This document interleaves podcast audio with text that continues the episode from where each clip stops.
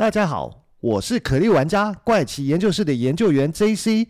原神启动，首款多平台开放世界原神，点击下方资讯栏了解更多。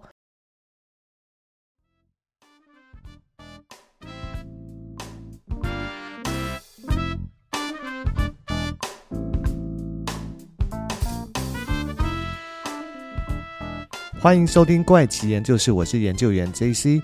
那在节目的一开始啊，先祝大家二零二三年新年快乐哦！时间真的过得很快啊，一转眼又是新的一年哦。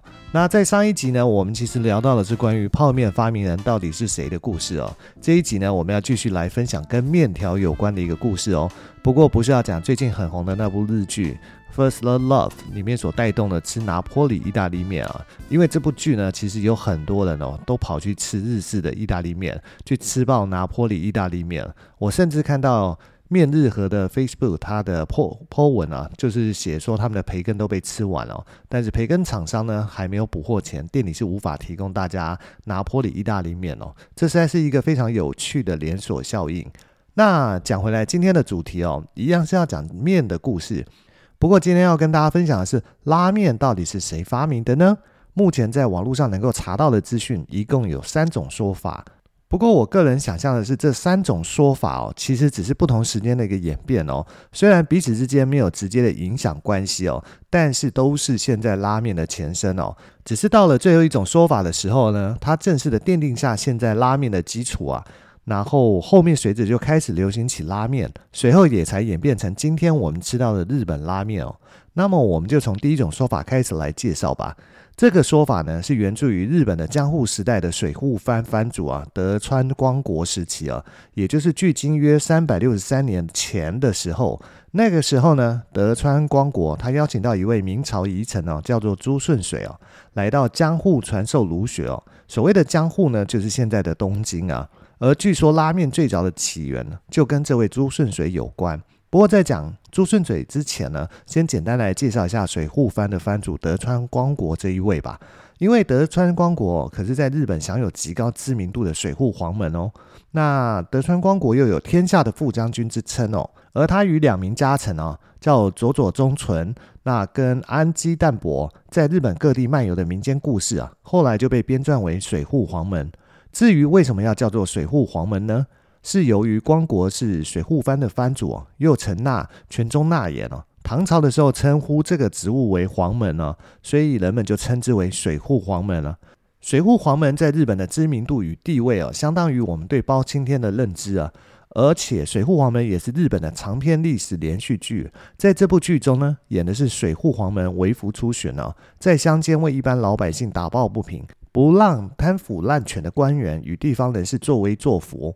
那水户黄门电视剧的每一集啊，最后都是同样的模式啊。就是水户黄门的左右手会当着坏人的面，从口袋中掏出一个圆形的官印，并且告诉对方说：“你们这些没礼貌的家伙，难道没有看到这个家纹吗？”其实这个家纹指的就是德川家的家纹哦。你不知道你面前这位是谁吗？他就是鼎鼎大名的水户黄门公啊。然后坏人们都会是一副惊讶又羞愧的模样啊，恍然大悟，原来打败他们的老人跟随从竟然是水户黄门哦。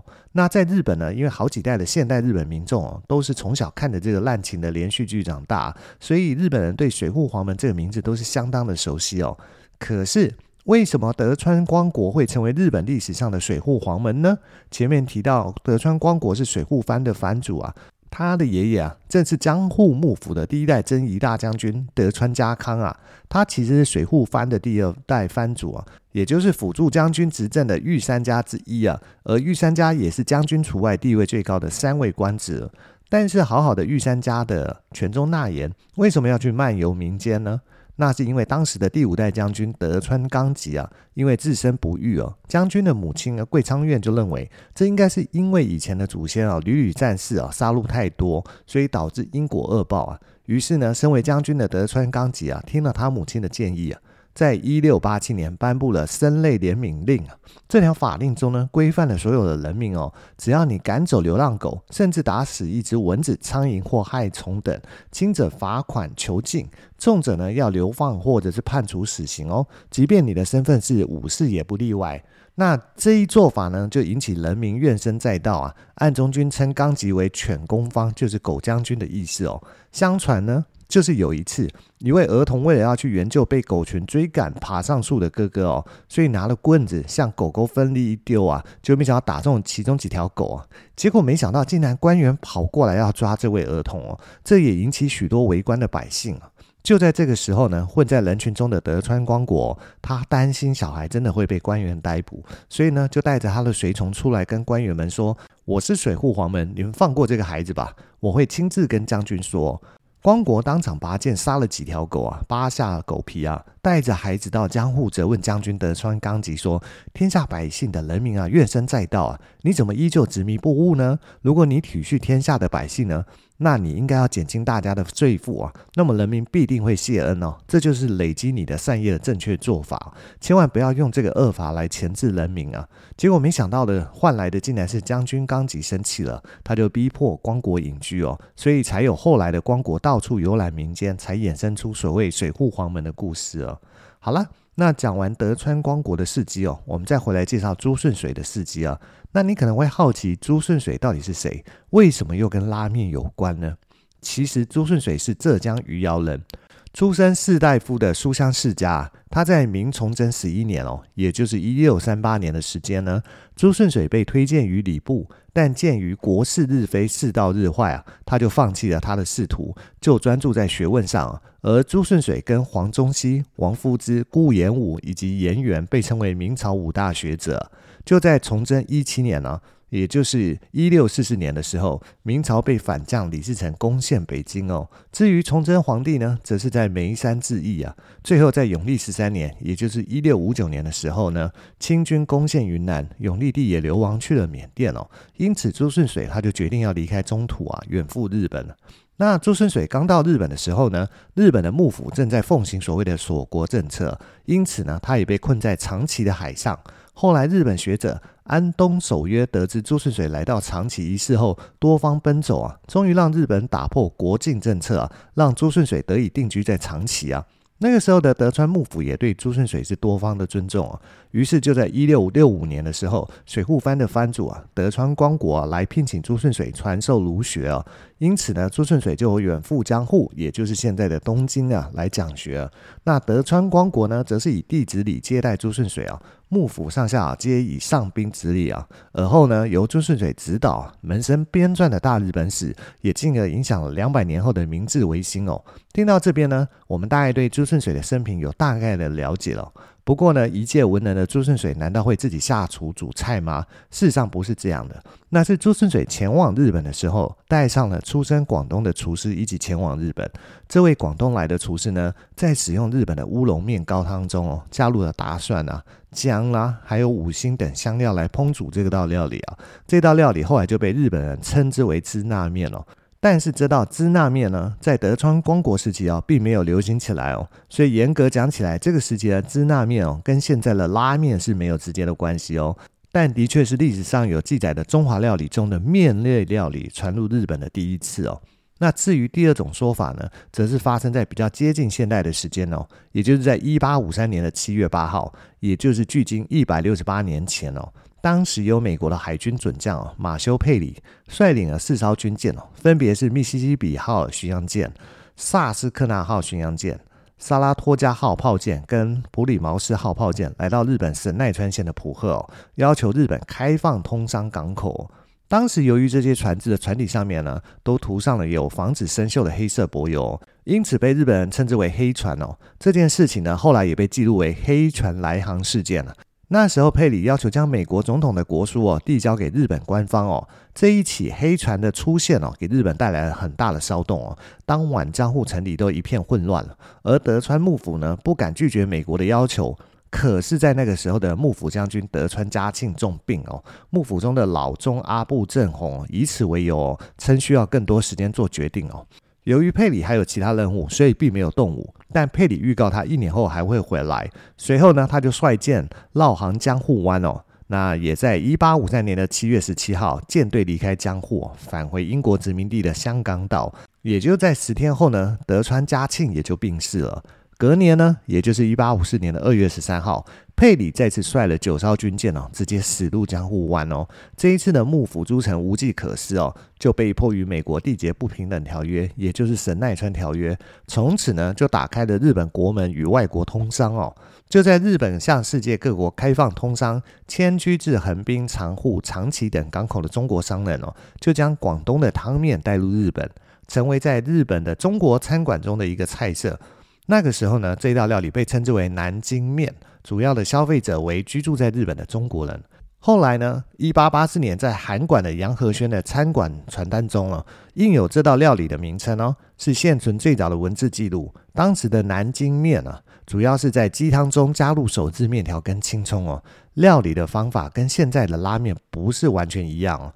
接着，在一八九零年以后呢，在日本各地都出现称为南京面或支那面的中华料理哦。至于第三种说法呢，这是在明治时代的早期哦，拉面是横滨中华街常见的一道料理。一九零零年代初哦，来自上海和广东的中国人在日本卖切面哦，所以是用最简单的汤底来和配料哦。那在昭和年间呢，拉面在日本开始流行啊。那个时候的拉面呢，被叫为支那寿把或者是南京寿把，日语以中国都市命名食品哦，而且强调其为中国产哦，而非特指其是来自南京啊。而日本商人呢，尾崎贯一啊，在一九一零年啊，在东京浅草区开了中式餐馆，叫做来来轩哦，雇佣了一位来自横滨南京町哦，也就是今天横滨中华街的一个中国厨师啊，改良了横滨的南京面的做法，成为现在拉面的开端哦。来来轩所卖的面食哦，称之为支那面啊，在汤底加入了酱油。配料中又有叉烧肉啊，名门卷，名门卷其实就是一种鱼板哦，海苔跟烫菠菜啊，之后又加入了笋干哦，跟现在的东京拉面几乎是相同哦。那但是到此为止呢，只是奠定了拉面的基础哦。拉面那个时候也还没被称之为拉面，也还没有到广为流传哦。就在十二年后的一九二二年，日本商人大久昌治啊，在札幌开设了竹家和食馆哦，供应中华料理给当地的学生跟铁路工人哦。当地新成立的北海道大学有许多学生都是这家餐馆的常客啊，而这所学校呢，则是有一百八十位来自中国的交换学生哦。那有一天呢，有一位曾经在俄国远东地区工作的中国工人进来用餐，他叫做王文彩哦。那店老板大久昌治后来就请了王文彩来当他的餐厅的厨师啊，并更改菜单啊，主打中国菜哦。那为什么这样做呢？可能是基于生意考量哦。而王文彩呢，接着就推出了好几种有肉的面条啊。其中特别受欢迎的就叫做支那面哦，它跟日本人常吃的面不一样哦，它不像容易折断的荞麦面，也不像是粗而滑溜的乌龙面哦。王文彩的面条啊是比较有弹性啊，而且汤是用高汤做基底啊。面条有弹性是因为它在面团里面呢加入了苏打，使它略带咸性啊。那王文彩做了好几种肉汤啊，汤底是用鸡啊、蔬菜跟盐熬成的高汤哦，所以在它的汤面一推出后啊，立刻受到当地客人的欢迎哦。那但是因为目睹顾客呢都用歧视的口气在点餐呢、所以大久昌治的妻子阿成将菜单上的支那面呢改成厨师间使用的名称拉面哦，希望杜绝这种风气啊。随着这个用语的流传哦，札幌成为日本第一个普遍使用拉面这个名称的城市哦。但是为什么当时厨师间的使用的名称叫做拉面呢？有一说法是王文彩在做好一碗面的时候会用中文对外场说好了。但因为他是东北人，所以他讲的好了，听起来比较像是好辣。那对日本人来说呢，王文彩的口音比较粗啊，所以他们只会注意那个辣的音啊。所以呢，日本人就把辣听成辣，因为在日本里面呢，R 跟 L 的一个发音哦，听起来其实是很像的哦，都是比较接近 L 的发音啊。所以这个面字呢，在中文跟日文的发音都很像，中文是面，但日本是 man。所以阿成呢，后来就想到把王文彩的拉面哦，称之为拉面。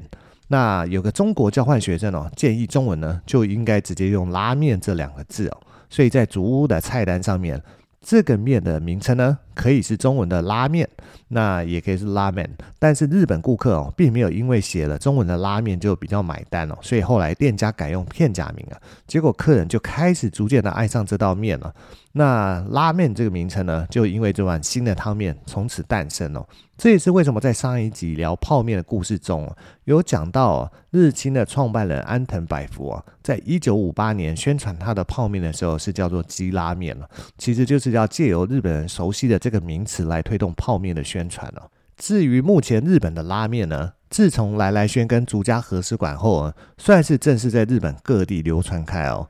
在日本呢，共有东京、横滨、喜多方、札幌、函馆、旭川、京都、佐野跟鹿儿岛等等，一共有十九个流派哦。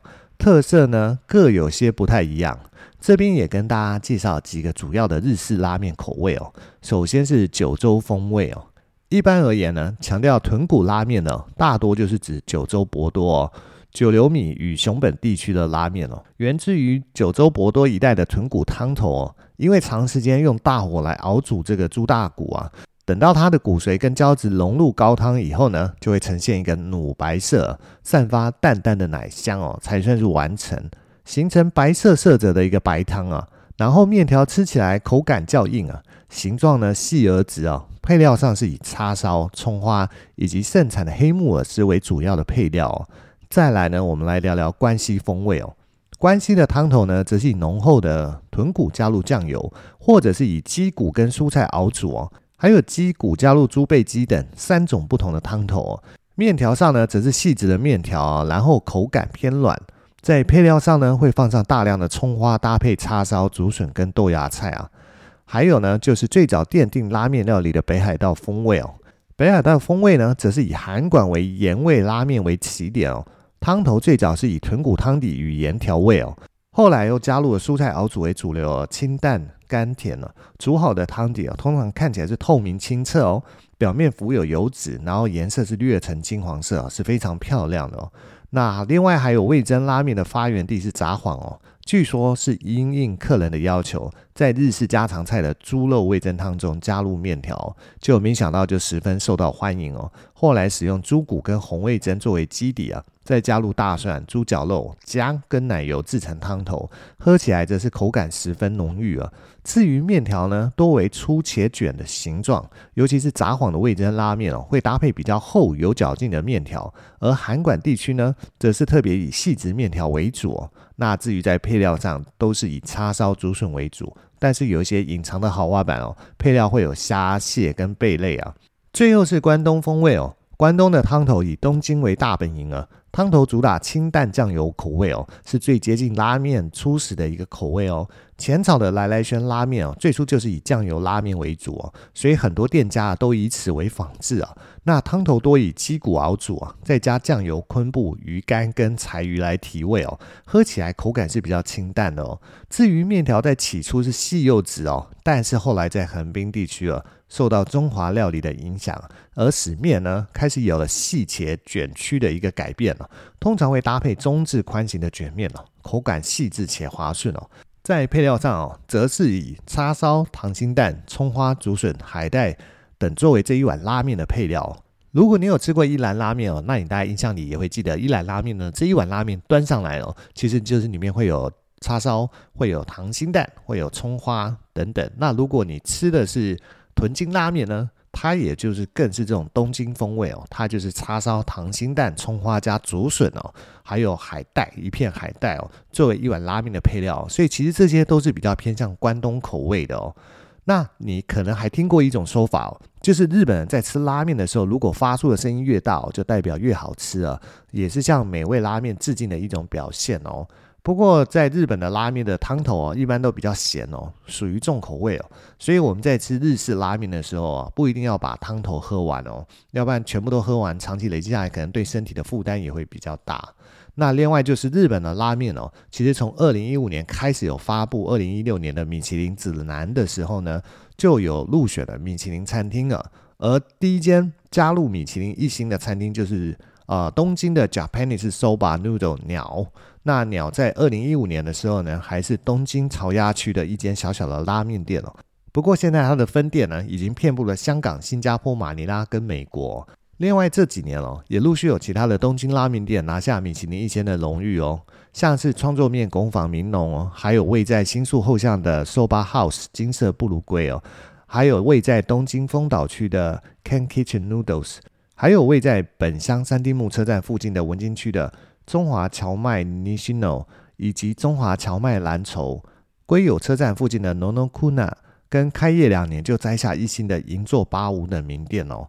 这些如果之后你有空造访东京哦，也有那个时间去排队的话，可以去品尝下这些拿下米其林殊荣的拉面店的口感到底如何哦。为什么说要还有时间呢？因为听说这些名店哦。就是每到用餐时间都是大排长龙，所以如果你只是去逛逛，你还要花一段时间特地去排队的话，如果真的有这个时间让你去排队啊，倒是可以去尝尝看了。如果真的没有那个时间去排队，我相信找很多日本比较其他有知名度的拉面吃，其实口感也就很不错了。好啦，那这集的故事内容就到这边喽。那谢谢大家这一集的收听。